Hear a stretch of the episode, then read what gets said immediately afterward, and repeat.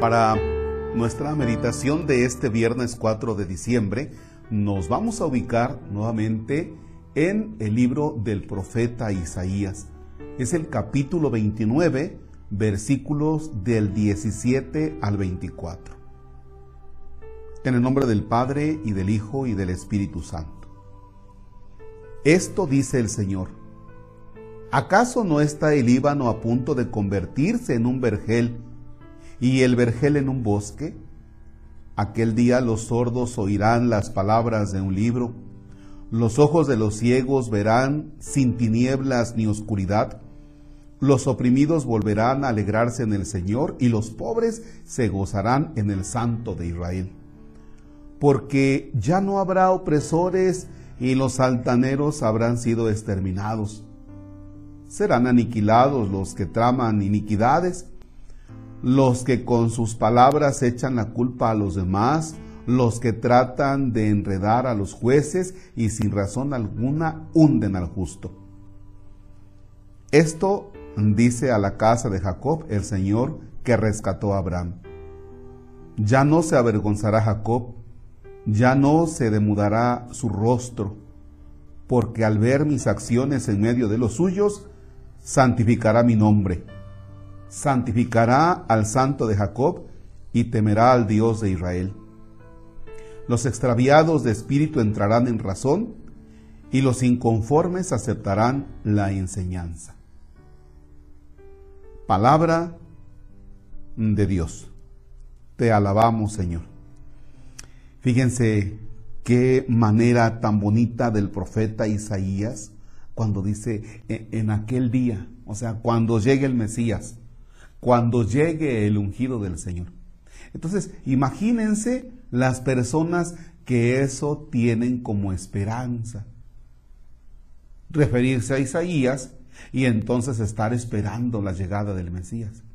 No, hombre, pues qué gozo, ¿verdad? Cuando el Mesías llega. Qué gozo es cuando ya se encuentra presente el Mesías.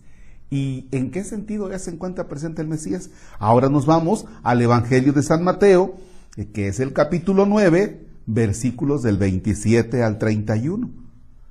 Cuando van los ciegos y le gritan, eh, oye, hijo de David, ten compasión de nosotros. Y él les pregunta, ¿creen acaso que puedo hacerlo? Y le contestan, sí, Señor. Sí, Señor, tú eres el Mesías. Claro, o sea, si ya lo viene diciendo Isaías, que la presencia del Mesías va a transformar las realidades de las personas, por eso los ciegos con tanta esperanza acuden a Jesús. O sea, alcanzan ellos a ver que en la persona de Jesús está el Mesías. Él es el Mesías, Él es el Hijo de Dios. Y desde luego, descendiente de David. Por eso dice, oye, hijo de David. ¿Ya? Si nosotros podemos tener esta mirada balanceada entre el profeta Isaías, que escuchamos hoy, capítulo 29, versículo 17 al 24, pero si también nos vamos a San Mateo, el capítulo 9, versículos del 27 al 31, ¿qué crees? Entonces te vas a dar cuenta cómo lo anuncia Isaías, cómo lo percibe ya presente el pueblo. Para nosotros, que Jesús es una realidad de más de dos mil años. ¿Cómo es que Jesús ha impactado tu vida? ¿Cómo la ha marcado? ¿Qué ha hecho Jesús en tu vida?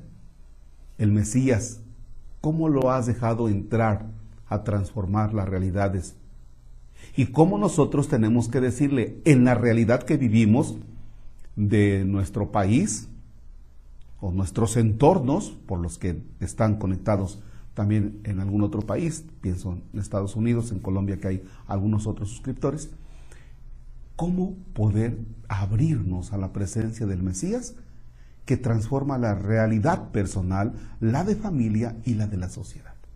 Eso, eso es lo que le pedimos a Dios ahora acompáñame a hacer este momento de oración. Señor Jesús, te doy gracias porque tu llegada en el momento al pueblo de Israel fue de esperanza, para muchos que tenían diferentes enfermedades. Ahora, concretamente los ciegos. Por eso, Señor, acudimos a ti para decirte, ven, Señor Jesús, a nuestras realidades de familia. En tu presencia ponemos nuestra historia personal. En tu presencia ponemos nuestras alegrías, los gozos, esperanzas, proyectos. Pero también en tu presencia ponemos nuestros desánimos, dolores, sufrimientos. En tu presencia ponemos, Señor, nuestros duelos, dificultades. Tú fuiste esperanza para el pueblo, sé nuestra esperanza. Y ayúdanos a vivir cada día teniendo en cuenta que tú vendrás. Y por eso te queremos decir, ven Señor Jesús.